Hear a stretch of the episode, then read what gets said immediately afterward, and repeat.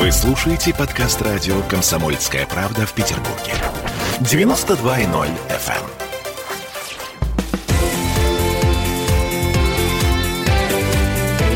Картина недели. Это мы вернулись в петербургскую студию радио «Комсомольская правда». Я Дмитрий Делинский. Я Ольга Маркина. Ректор гуманитарного университета профсоюзов Александра Записовский. Вместе с нами в этой четверти часа эм, вспоминаем э, формулировку, знакомую нам, ну, в общем, еще из социалистического детства.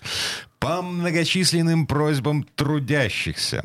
Да. Федерация независимых профсоюзов России предложила отменить накопительную часть пенсии. Какая-то мутная история. Вот Ам. Мне она как-то не нравится уже Ну, интуитивно. сама по себе формулировка меня напрягает. Правда, правда. Потому что э, у- меня есть накопление, у меня есть накопительная часть пенсии. А Она лежит в негосударственном пенсионном фонде, я периодически смотрю, сколько у меня там накапало.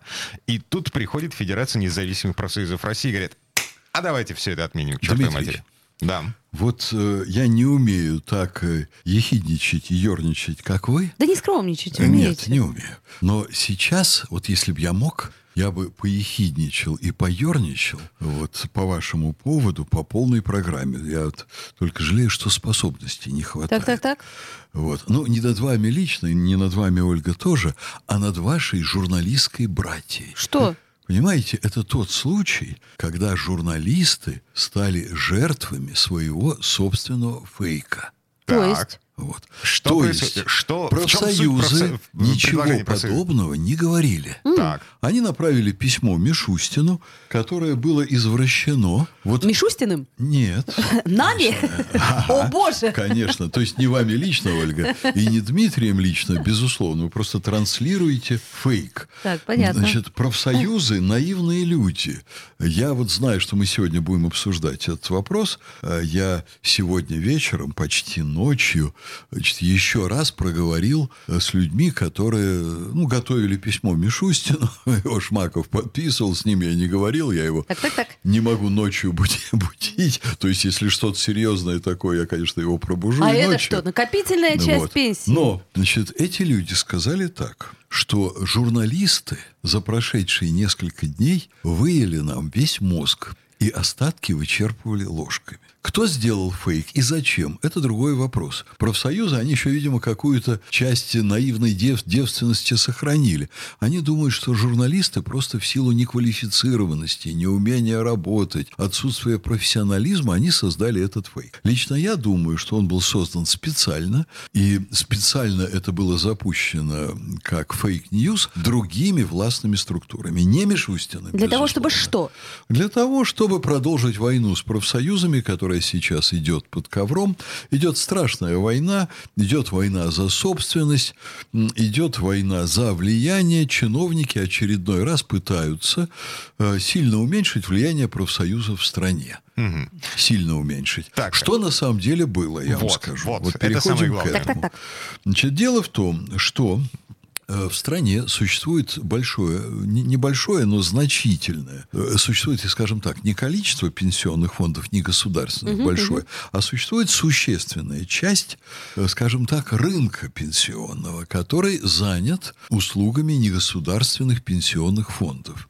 Негосударственные пенсионные фонды работают с чиновниками, и я подозреваю, что где-то, я только не могу указать пальцем, где, проплачивают э, за то, чтобы увеличивать свою долю рынка вот, в пенсионных накоплениях трудящихся, а потом некоторые наиболее безответственные, не скажу, что все, но наиболее безответственные разворовывают эти пенсионные фонды, убегают с этими деньгами в Англию, покупают, вы знаете, про кого я говорю конкретно, да, да, да? Ну, Вот желаете имя назвать, нет? Я сейчас не вспомню точно имя, э, но был случай э, три года назад. Один человек э, сбежал с пенсионными деньгами в Англию.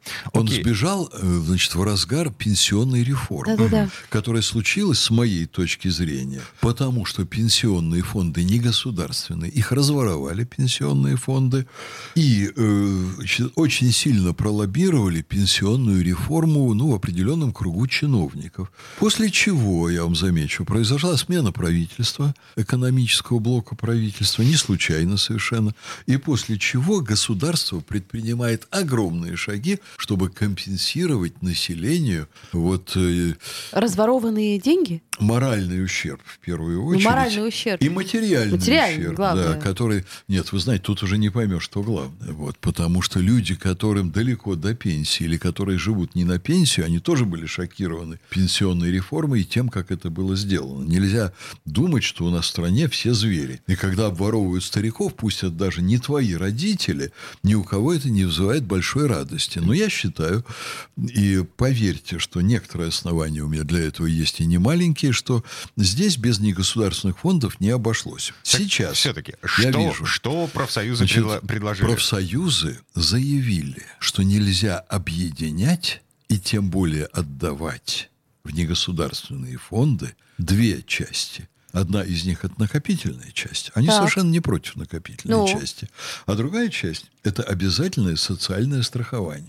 Суть значит, позиции профсоюзов, значит, пенсионные фонды хотели объединить обе части, чтобы к ним приходили клиенты и с обязательным социальным страхованием, и с накопительной частью. Это не государственный. Да. Я правильно понимаю? Они этого хотели. Так, мгм. А профсоюзы сказали, что Нет, у нет, нас нет, в сказали. стране это преждевременно. Значит, ну, профсоюзы повели себя достаточно спокойно. Они обратили внимание правительства в лице Мишустина в первую очередь. Я вам дам точную формулировку из письма, что на сегодня у государства нет инструментов обеспечения сохранности денег в негосударственных пенсионных А, фондах. понятно. Ну вот, в В государственных... банковской системе у тебя есть страховка, значит, миллион, сколько там, 400 тысяч рублей тебе возвращается, если банк Если да. разорится. Ну, а у нас это, А в пенсионных фондах такой страховки И нет. Они говорят, профсоюзы, что нельзя соединить вместе обязательное социальное страхование и накопительную часть. И отдать вместе негосударственным пенсионным фондам. Вот это делать нельзя. Потому что существует очень большой риск, что граждане потеряют не только накопительную часть, но и обязательное социальное И страхование. останутся Ужас. вообще без пенсии. Останутся вообще без Ужас. всего. Поэтому позиция профсоюзов не смешивать два фонда, оставить обязательное социальное страхование по-любому у государства, а вот с накопительной частью пусть граждане делают то, что они считают нужным. Хотят они, они работают с накопительной частью с государством, не хотят, работают э, с негосударственными пенсионными фондами. Ну, те будут, конечно, обещать больше, что они сделают больше. Ну, это естественно. Потом, значит, опять там кто-то убежит в Англию. Но все же в этом смысле оставить обязательное социальное страхование у государства это надежнее. Вот и все. То есть А, мухи отдельно. Котлеты отдельно. Да, Да, пчелы отдельно. Я на всякий случай напомню, значит, 6%, эм, которые во время предыдущей пенсионной реформы, 6% от нашей зарплаты, э, значит, они должны уходить на накопительный пенсионный счет. Такова была суть предыдущей пенсионной реформы.